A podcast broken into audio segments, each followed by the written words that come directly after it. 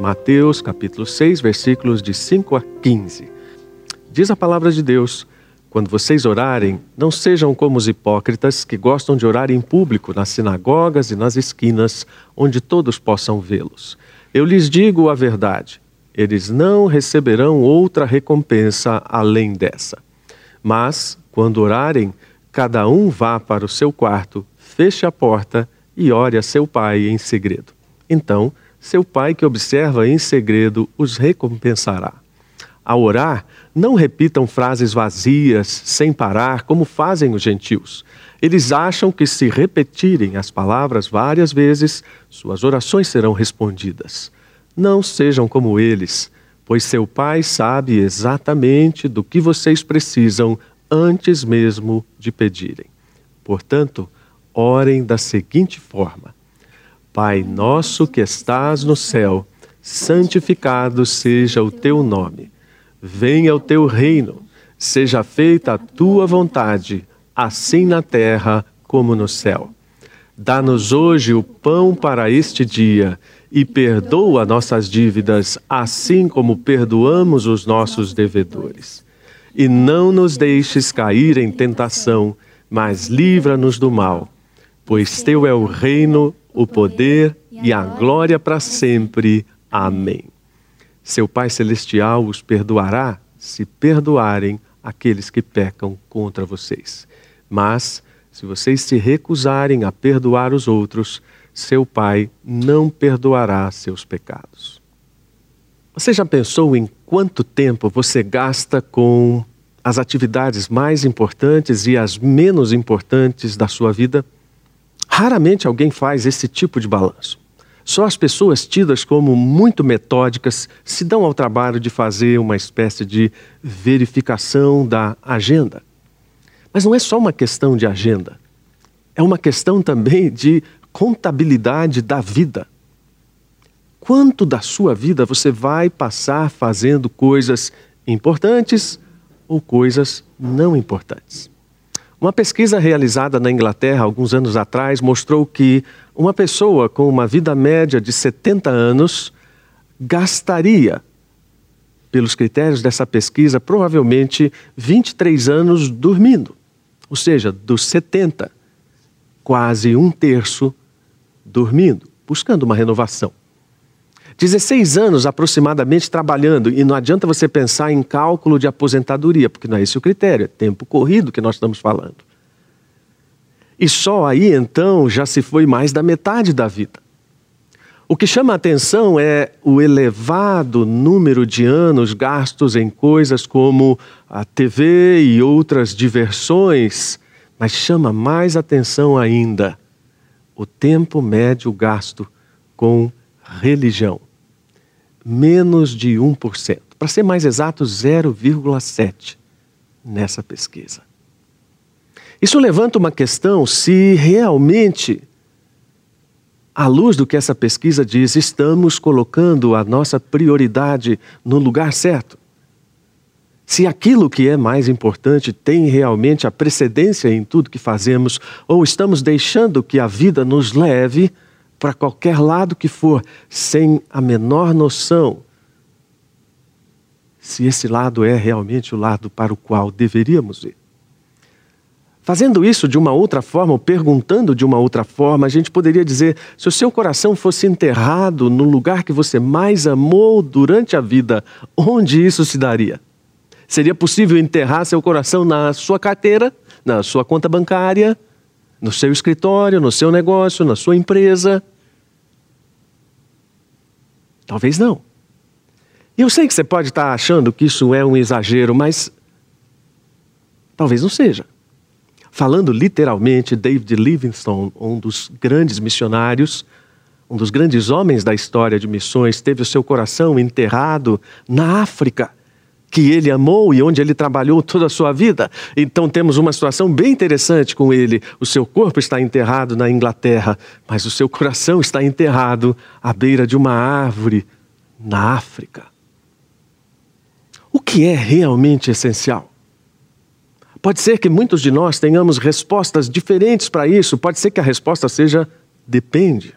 Bom, o que é essencial para ela pode não ser para mim. Mas, na verdade, todas essas relativizações são fugas que nós utilizamos para nos justificar quando sentimos que não estamos colocando foco naquilo que é essencial. E eu pensei em conversarmos hoje sobre o texto de Mateus e sobre a chamada oração modelo, exatamente por ser um ensino não apenas sobre oração. Todos nós olhamos para esse texto e dizemos: bom, ali Jesus nos ensinou a orar. Bom, eu peço licença para dizer que ali Jesus nos ensinou algo além da oração. Ele nos ensinou a respeito do relacionamento com Deus e de como ela se insere em todas as áreas da nossa vida em termos de justiça, piedade e ética do reino. Basta você olhar tudo aquilo que está à volta desse ensino. Na vida religiosa dos judeus havia três grandes pilares: orações, esmolas e jejuns. As expressões máximas de piedade no judaísmo. Jesus não disse que qualquer pessoa deveria se abster daquilo. Ele apenas disse que aquilo não poderia ser feito sem uma correta perspectiva do que é essencial. Então, nesta manhã, um ponto de partida e um ponto de chegada ao mesmo tempo é definirmos essencial por essa perspectiva de Deus, por esse jeito de Deus de olhar a nossa vida, para chegarmos à conclusão de que essencial é tudo aquilo que satisfaz plenamente quando o relacionamento com Deus é nossa prioridade. E se nós quisermos pensar em como isso verdadeiro é, basta olhar para a vida de tanta gente que tem tudo que qualquer ser humano poderia pensar em ter e ainda assim não é satisfeito. Isso prova que aquilo que Jesus vinha ensinando a seus discípulos e que até hoje nos é transmitido é simplesmente uma lição sobre como Deus espera se relacionar conosco e como Ele espera que isso seja para nós uma prioridade. Ele quer que esse conhecimento que nós podemos ter dele seja demonstrado em relacionamento. Isso mesmo, Deus deseja ser conhecido. Quando nós estamos, na maioria das vezes, tentando fazer Deus funcionar com fórmulas religiosas, Deus está nos dizendo: não é desse jeito. É de um outro jeito muito mais informal, muito mais gostoso, muito mais íntimo. Em que um relacionamento estabelece a profundidade daquilo que Deus está fazendo em nossas vidas e daquilo que nós estamos conhecendo dele. Quando Jesus conversou com a mulher samaritana, ele disse para ela: Vocês adoram o que vocês não conhecem. Ou seja, não é o jeito certo de fazer. Esse jeito burocrático não é a forma como Deus espera que cada pessoa se relacione com Ele, mas Ele espera que cada pessoa o conheça na sua integralidade dentro daquilo que está revelado para nós. O profeta Jeremias disse na sua profecia: Mas o que se gloriar, glorie-se nisto, em me conhecer e saber que eu sou o Senhor e faço misericórdia, juízo e justiça na terra. Porque destas coisas me agrado, diz o Senhor. O sentido de Jeremias não é dizer que alguém deve se achar o melhor porque conhece Deus, não.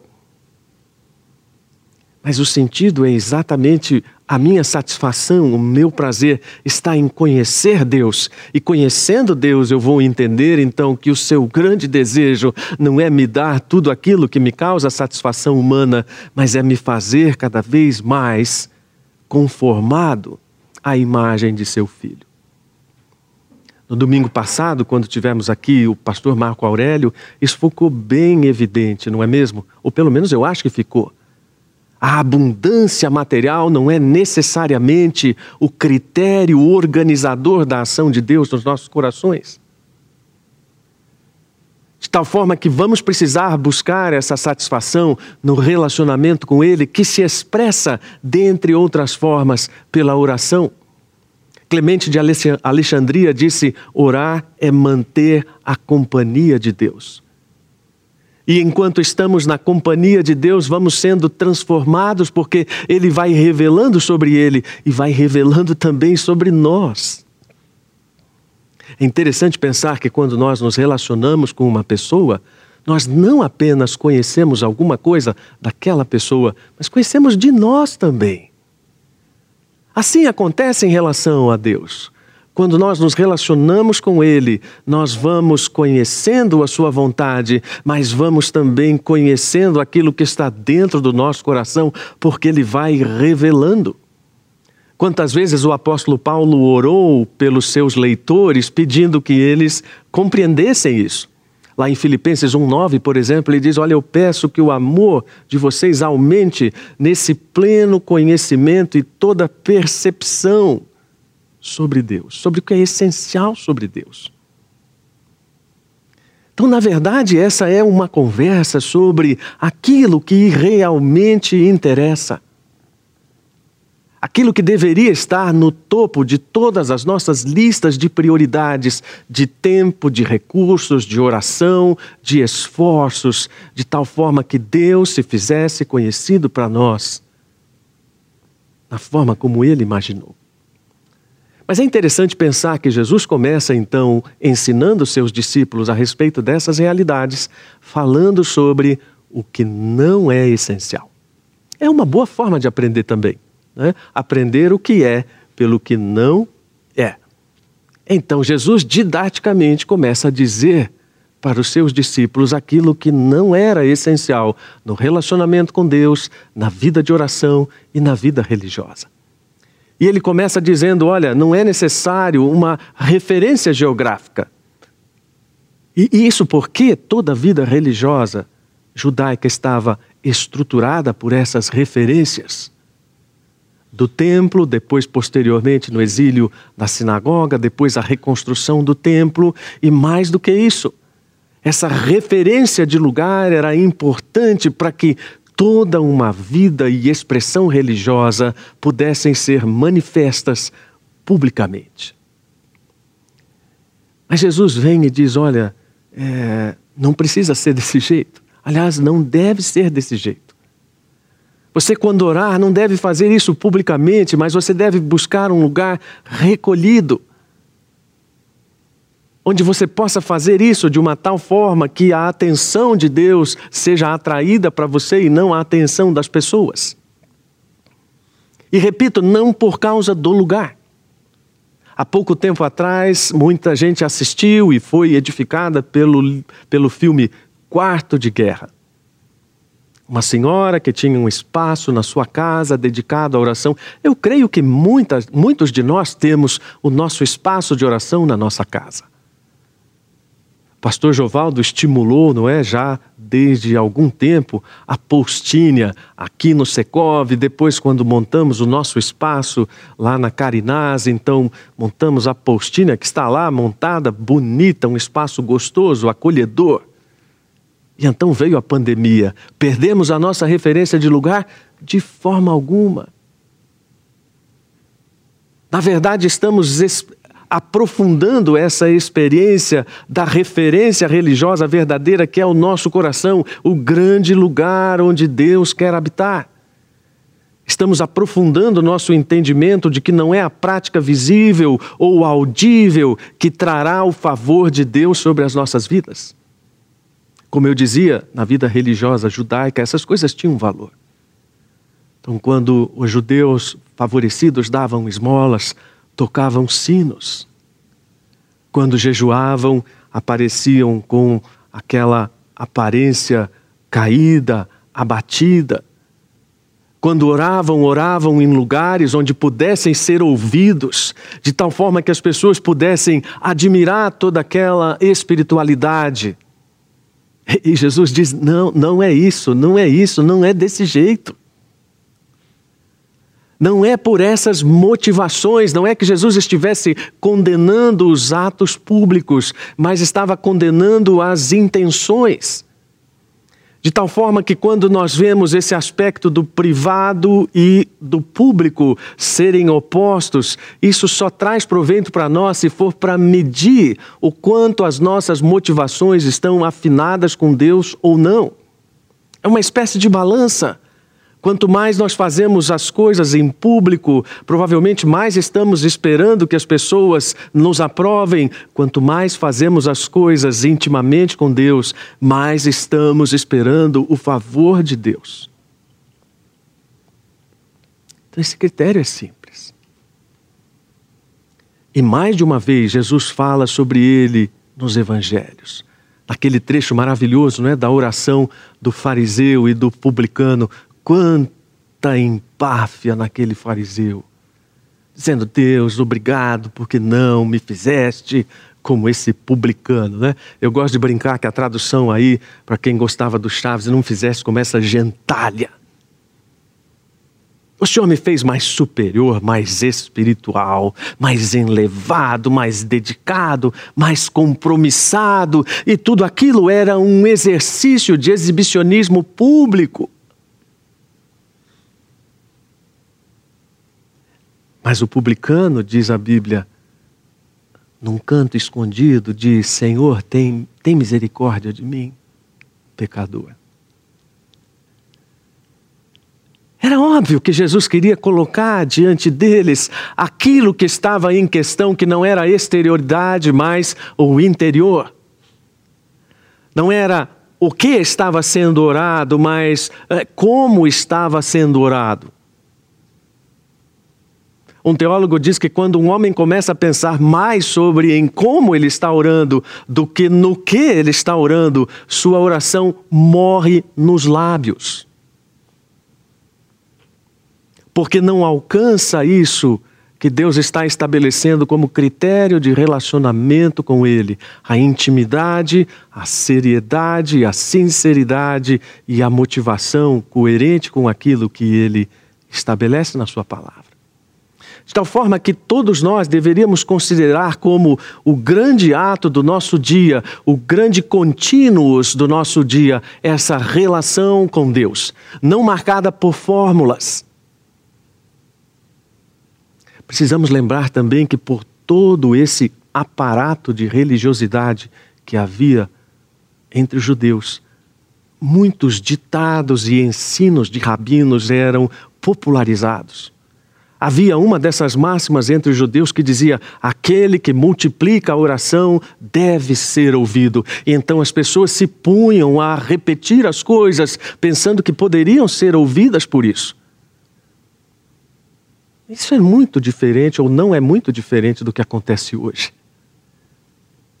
E não vamos falar nem fora do ambiente evangélico, no próprio ambiente evangélico, temos tanta gente dispostas a procurar fórmulas que funcionem orações que funcionem. Olha, eu descobri aqui uma oração que essa oração, olha, é fantástica. Eu descobri aqui um pastor que, olha, esse pastor, eu descobri aqui. Então vamos descobrindo uma coisa e outra na busca dessa oração do poder, do sermão do poder, mas esquecemos que o poder não está na oração, que o poder não está no sermão.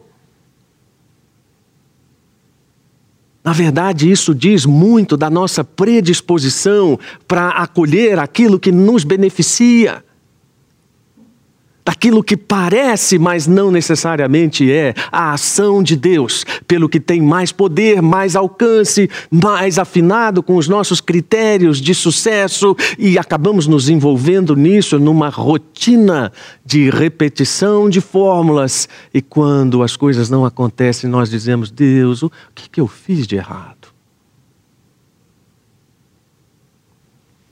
Então, Deus diz: é, não era isso. Não era para ficar repetindo. Não era para adotar um negócio e ficar ali naquela lenga-lenga. É impressionante pensar na história de Elias e naquela reunião com os sacerdotes de Baal, como aqueles homens, segundo diz a Bíblia, ficaram da manhã até o meio-dia dizendo: Baal, ouve-nos. Baal, ouve-nos. Baal, ouve-nos três vezes já incomodou, não é mesmo? Imagine uma manhã inteira. A ideia de Jesus é acentuar, e podemos extrair isso do sentido original, é que essas repetições são supérfluas, vazias. Elas são desprovidas exatamente daquilo que nós estabelecemos como referência no que Jesus está ensinando, o relacionamento. E não é propriamente por causa do método, mas por causa da autenticidade e da motivação. Então Jesus diz: não sejam como eles. Não orem como eles. Não é uma questão de superioridade, é uma questão de obediência ao que Jesus está falando. E claro que isso nos leva a indagar sobre a natureza da oração. E então, se não podemos orar desse jeito, e não podemos orar daquele jeito, a pergunta mais clara é: bom, Senhor, então é, é, fica muito difícil orar. Qual é mesmo o jeito certo de orar? E aí vamos para o outro lado, de um outro tipo de espiritualidade que também desagrada a Deus. Por exemplo, muita gente tem confundido oração com silêncio ou com solitude. Tanto o silêncio quanto a solitude são importantes no contexto da espiritualidade, no contexto do relacionamento com Deus, mas eles não são a oração. Os rabinos faziam uma hora de silêncio antes de iniciar a tefilá, uma série de 18 orações, e você ouve isso e diz: Meu Deus, eu não consigo orar cinco minutos. O sujeito ficava uma hora em silêncio antes de começar a orar. Sim. E ao longo da história da igreja, isso foi estimulado de muitas maneiras. Nas igrejas do Oriente, por exemplo, essa era uma prática muito aconselhada.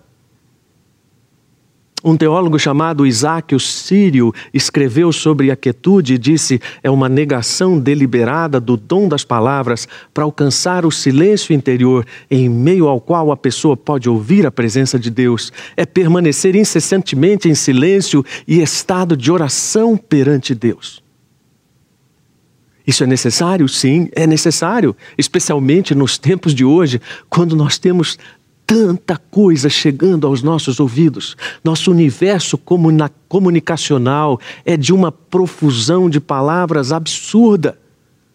O resultado é que o sentido dessas palavras é barateado, banalizado. Então é óbvio que é preciso estancar o fluxo dessas palavras na comunhão com Deus e nos momentos de oração.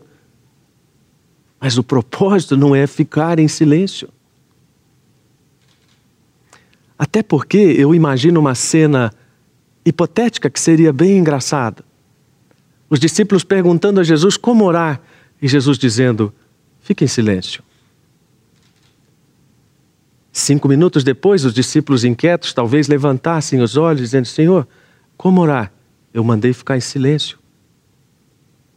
Está ouvindo Deus falar, e dez minutos depois, os discípulos dizem: eu, eu não ouvi de novo, então fique em silêncio direito.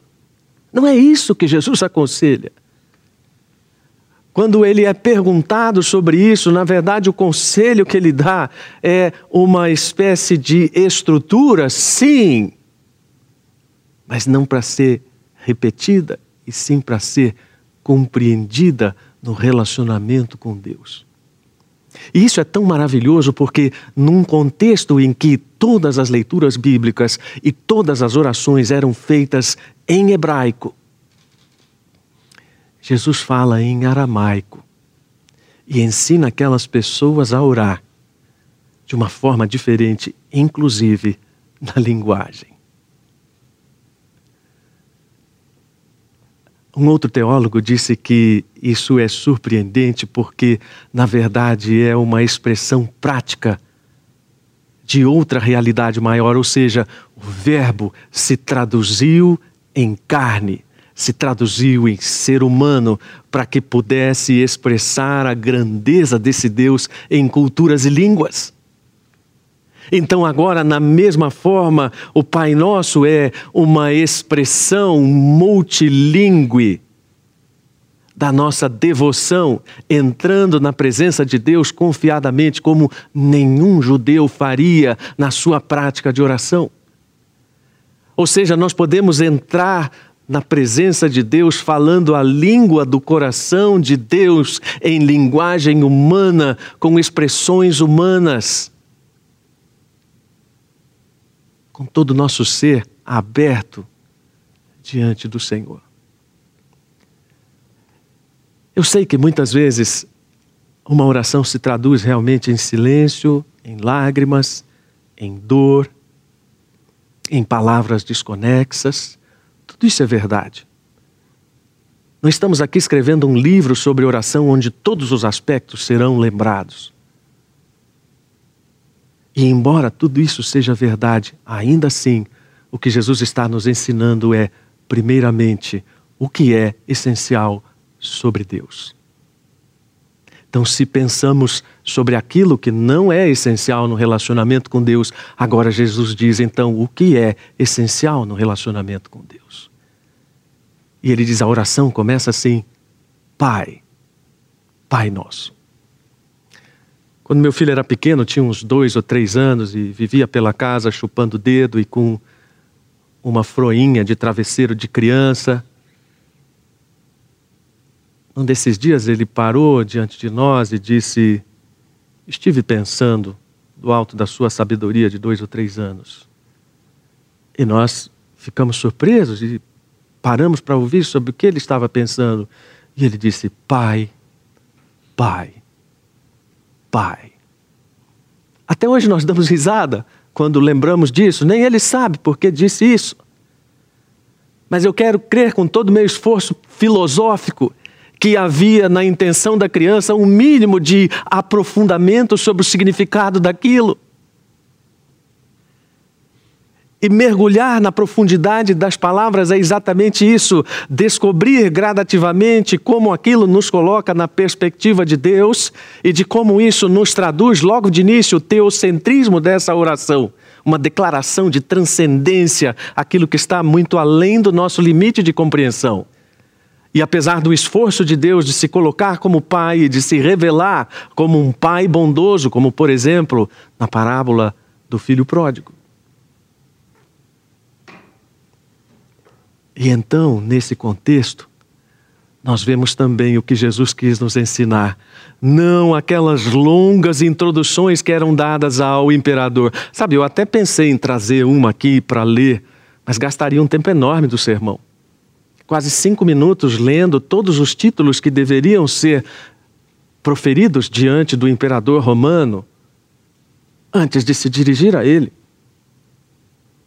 E Jesus diz: vocês não vão orar também dessa forma, indiretamente ele está dizendo isso, vocês vão orar de uma forma tal que essa expressão de paternidade de Deus seja vista como algo respeitoso e próximo. Na maioria das línguas árabes até hoje, é a primeira palavra que uma criança aprende em relação ao seu pai.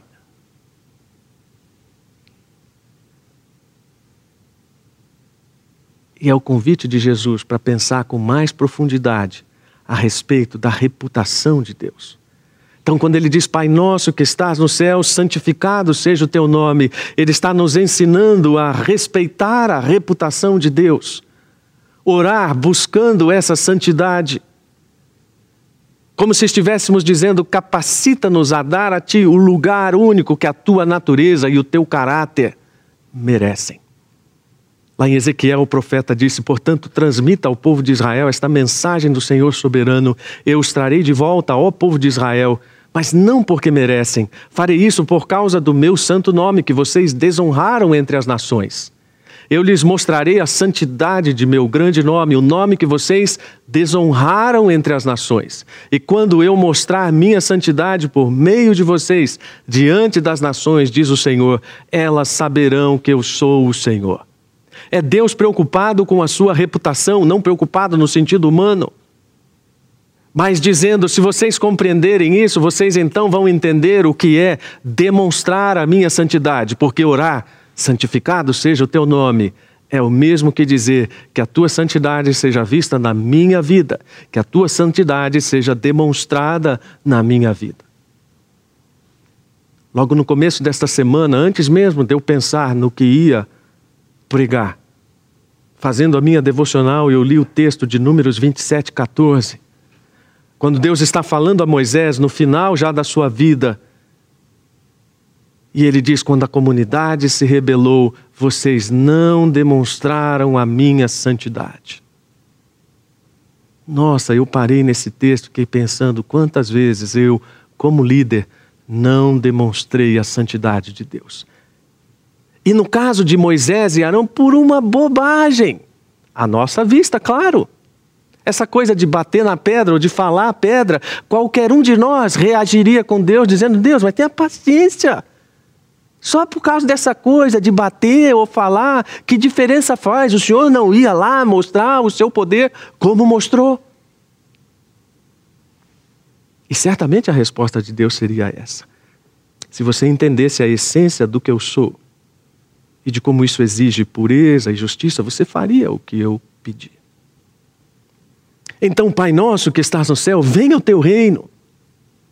É difícil falar sobre essa realidade porque, obviamente, ela causa eh, divergência teológica e muita gente não concorda com esta perspectiva, com aquela perspectiva, mas ao apontar para o reino, Jesus continua apontando para a supremacia de Deus e para seu domínio sobre tudo o que é devido. Muita gente, inclusive, evita dizer isso nessa forma e ora ou traduz de uma outra forma, dizendo: venha o teu governo sobre as nossas vidas. E é claro que são aparentes contradições que o próprio Cristo nos apresentou, porque ele diz: o reino já chegou, mas está no futuro. Ele mesmo diz: está próximo, mas está distante. Ele também afirma que os sinais da vinda do reino estão presentes, mas que só o Pai conhece. Falar sobre isso envolve uma compreensão de toda a meta-narrativa de Deus para a humanidade e daquilo que Ele está fazendo em direção a uma satisfação completa da justiça de Deus.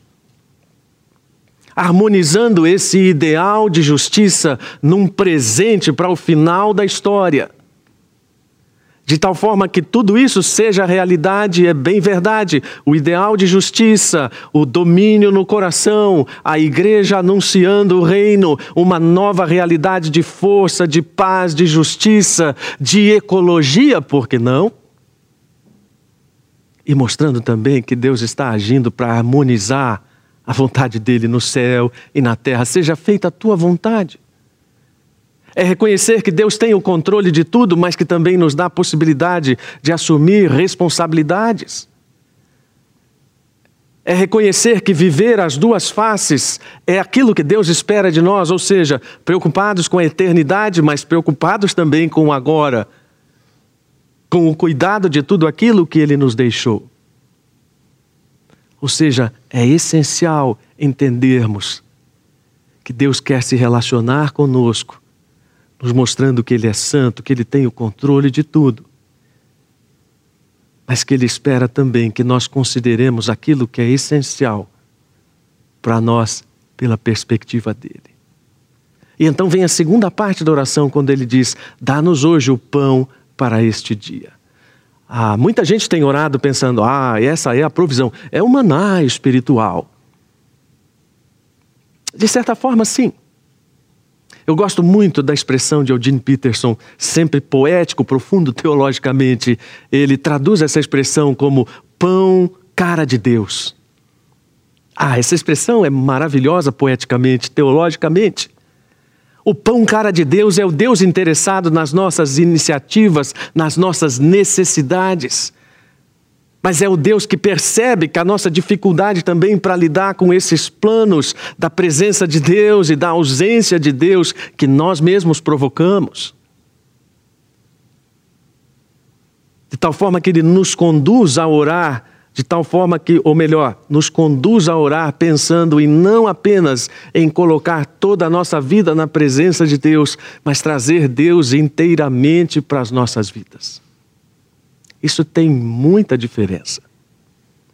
O grande problema nessa expressão é que a palavra usada na língua original não é usada mais em lugar nenhum.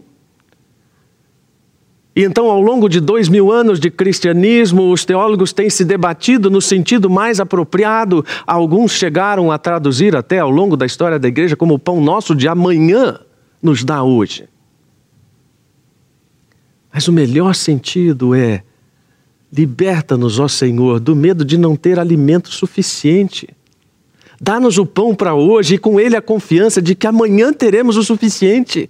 Dá-nos o pão para hoje que não nos tire o sono a respeito do amanhã. Dá-nos o pão para hoje que não nos faça reter aquilo que podemos dividir. Dá-nos o pão para hoje, lembrando que a abundância do que Deus tem para nós não precisa tirar de nós para dar para outros. E isso conduz à ideia de perdão, porque a abundância sobre Deus nos leva à ideia de perdão. E compreender o perdão nada mais é do que entender a enormidade da ofensa que nós causamos a Deus, mas que, claro, para nós parecem extremamente insignificantes. Isso é uma questão de foco. Se por um lado tivermos uma visão exagerada das ofensas dos outros, isso prova que minimizamos o nosso. Então nós nunca vamos entender como devemos pedir perdão se não compreendermos que ele nos livrou de uma realidade terrível, que nós o ofendemos terrivelmente e que isso é espelhado no relacionamento com os outros. E então perdoar se torna um exercício de comunhão e de restabelecimento do comunhão pelos mais nobres propósitos de necessidade, tanto quanto do pão. Aliás, um bom critério para você entender a segunda parte da oração: pão, perdão, salvação. Dá até um samba e bossa nova: pão, perdão, salvação. Pai nosso que estás no céu, seja feita a tua vontade, venha a nós o teu reino e dá-nos pão, perdão e salvação. Claro que uma salvação expressa no versículo 13, no sentido, não nos deixe sermos provados. Poupa-nos de todos esses sofrimentos, mas é claro, sabendo de que nós estamos no meio disso, numa guerra espiritual, numa necessidade sempre premente da proteção de Deus, dos ataques de pessoas, de situações, do nosso próprio coração, então carecemos. Esse pedido de proteção é, é um grito de todos os tempos, é um grito de todos os cristãos chegarmos ao final da oração e dizermos simplesmente amém? Não, o final da oração é como as pessoas respondiam às orações naquela época. Bendito seja o nome da glória do seu reino para sempre. Uma oração direta, simples, para experimentar a graça do reino. Uma oração de quem não está tentando manipular Deus, mas de quem está entendendo que a oração funciona não por causa de fórmulas, não por causa de pessoas, não por causa de méritos próprios, mas por causa do Deus que é poderoso em oração e conhece os nossos contextos muito mais amplamente. Como sempre, uma historinha para a gente terminar. Uma garotinha de cinco anos frequentava a escola bíblica dominical da sua igreja com a mamãe e um dia ela ouviu a oração de uma professora que dizia: O Senhor ouve e atende todas as nossas orações. Podemos pedir o que quiser a Deus. E aquela pequena menina se sentiu então encorajada a chegar em casa e dizer para Deus: Deus, por que o Senhor não me fez com olhos azuis? Toda a minha família tem olhos azuis. Os meus pais têm olhos azuis. Os meus irmãos têm olhos azuis. Mas eu não tenho. E por muito tempo ela orou: Papai do céu, faz com que meus olhos sejam azuis. Adivinha o que Papai do céu fez? Nunca deu olhos azuis para aquela menina. Mas ela cresceu e um dia ela se tornou missionária e foi atuar num lugar onde crianças eram vendidas. E essa missionária passou a se dedicar então a comprar aquelas crianças e resgatá-las. Mas para fazer isso, ela precisava se disfarçar. Porque ela vivia clandestinamente naquela comunidade. Então ela colocava a roupa daquela comunidade, passava cinzas nos seus cabelos e aquela maquiagem para mostrar todo o abatimento da pobreza do lugar onde ela vivia. E um dia ela entrou naquele lugar e uma amiga missionária sua disse: Nossa, quase não lhe conheci. E a missionária disse: Ainda bem que você não tem os olhos azuis da sua família, não é mesmo? Aquela missionária voltou no tempo e lembrou dela como garotinha orando: Senhor, me dá olhos azuis. E ela chorou de gratidão por lembrar que Deus não tinha dado olhos azuis para ela, porque tinha propósitos muito mais amplos do que ela podia enxergar com cinco anos. Orar é vital para essa compreensão do Deus maravilhoso a quem servimos. James Houston diz: viver sem orar é finalmente desacreditar de Deus, é perder de vista os mais importantes valores humanos, tal como a fé, a esperança e o amor é perder de vista esse pressuposto de que Deus quer se relacionar comigo e com você. É aquilo que ele está dizendo. Foco no essencial, o poder e a santidade de Deus são demonstráveis sim, e ele quer demonstrar santidade na minha vida, na sua vida. Foco no essencial, todas as nossas necessidades estão satisfeitas em Cristo. E como sabemos isso?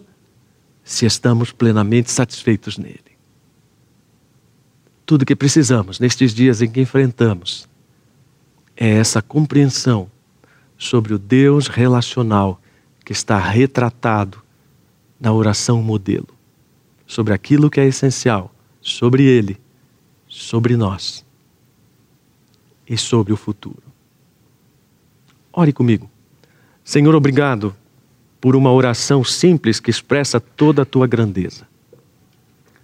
Agradeço também por nos confortar com alusões às expressões mais práticas da nossa existência: paternidade, domínio, poder, necessidades físicas, necessidades relacionais, de perdão. E tudo isso constrói em nós, pelo teu espírito, a ideia correta do teu caráter. Ajuda-nos nesta manhã com as nossas dificuldades, ó Deus. Ajuda-nos a pedirmos ao Senhor o pão, mas o pão que nos traga esperança sobre o amanhã, o pão que nos deixe dormir. Ajuda-nos a clamar por perdão e a perdoar e a pedir perdão, entendendo que a maior ofensa que pudemos fazer foi contra o Senhor. Obrigado por nos poupar de sofrer e de sermos provados além daquilo que podemos suportar.